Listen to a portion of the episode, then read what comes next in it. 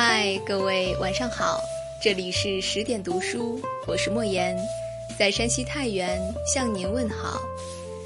今天与各位分享到的这篇文章呢，来自李月亮，给自己点赞才是正能量。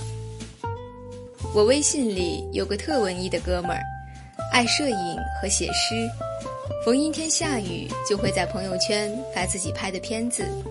还要配上几行心情小诗，当然这没什么特别，重点是每次发完，他都立马给自己点个赞，时不时还评论一下，这片子绝了，今天志摩兄附体，好灵感出好诗，完美，大家尽情来赞吧。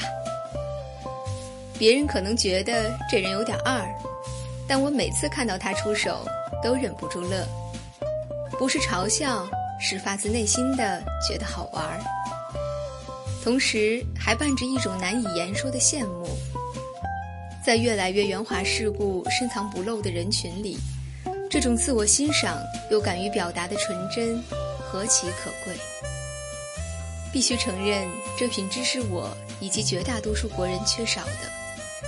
虽然我们也都对自己的某个部分满意。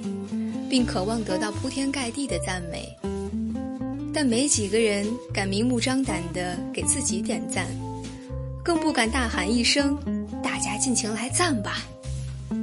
再想也不敢，因为这社会太崇尚谦虚和自我批评，你有事没事总赞自己，情商就要遭到质疑了。前段听一位老专家讲易经。他说：“六十四卦各有好坏吉凶，只有一个卦近乎完美，就是六爻阶级的谦卦。因为不论何时，谦虚总是对的。做人就要不自诩，不自矜，不自居，不自欲，不自傲。如是，你便走在了通往高大上的道路。这与儒家的价值观是一脉相承的。”几千年来一贯奉行的“谦受益，满招损”的教化，使我们都把谦虚看得远比真实重要。人们习惯于表达“我不行，还差得远”，羞于展示自己，怯于表达真意。这种姿态自然有好的一面，但其副作用也是很大的。一个人的言行会对他的认知产生强烈的暗示和引导作用。比如，你对着镜子笑一笑，心情就会莫名的好一些；或者你跳起来摔个杯子，就会莫名的生出愤怒情绪。而当你一直说“我不行，我不行”，那么内心里就可能真的觉得自己不行。于是慢慢的，本我便遭到全面压抑，以至于就算日子过得如鱼得水，内心也并不快乐。这大概就是文明进化过了头的恶果。记得小时候，每逢班里投票选三好学生、品德模范之类，对一个优秀的同学来说，最完美的结果，绝对不是满票当选，而是差一票。你自己不能选自己。甚至有时几个人参加竞选，参选的同学也被认为是不该投自己票的。否则就会有种作弊的羞耻感。可为什么我在台上极力演说自己的好，下了台却要投票给别人？这种虚假又扭曲的谦虚意义在哪里？好在自媒体时代到来后，情况有所好转，因为人人有了自己的地盘和发言权，自家地方不能老吹捧别人啊。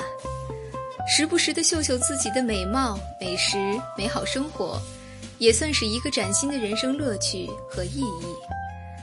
虽然多数人仍要借着天气不错来秀自己的漂亮照片，借着喜欢这款复古戒指来秀自己的一双美手，但这一场场微型个人秀，本身已经是人们对自己的认可、赞许、鼓励，是对过去那种假谦虚的积极反抗。这才叫正能量。我有个五岁的外甥女儿，能歌善舞，爱表演，家庭聚会总能给大伙来一段。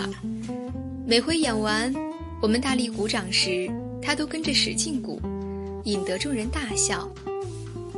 有回我姐问她：“你为什么自己也鼓掌呢？”她特真诚地说：“因为我也觉得我唱的好听呀。”长辈们就调教他：“别人给你鼓掌行，你自己别鼓，显得不谦虚。”我表示反对。他有资格自我欣赏，更有权利真实表达。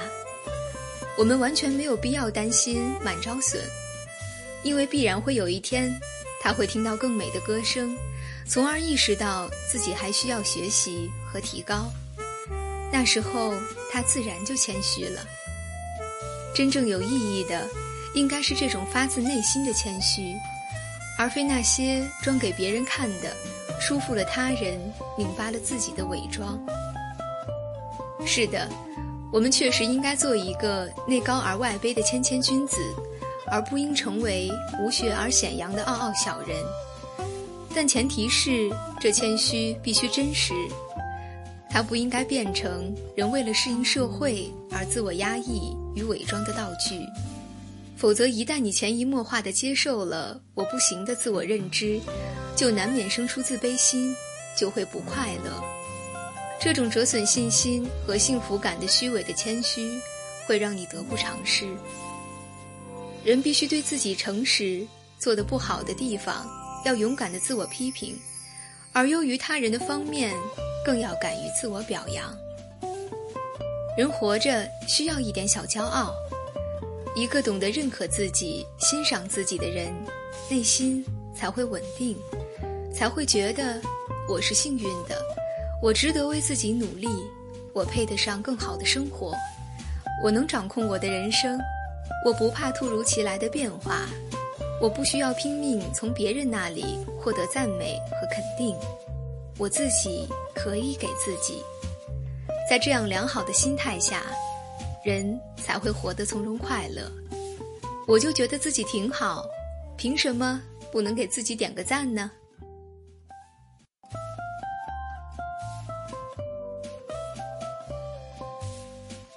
今晚的文章就分享到这里了，希望听到这篇文章的朋友们能够和莫言一起，在心里为自己点一个大大的赞。更多好书和好文，可以关注公众号“十点读书”。我是莫言，各位晚安，好梦。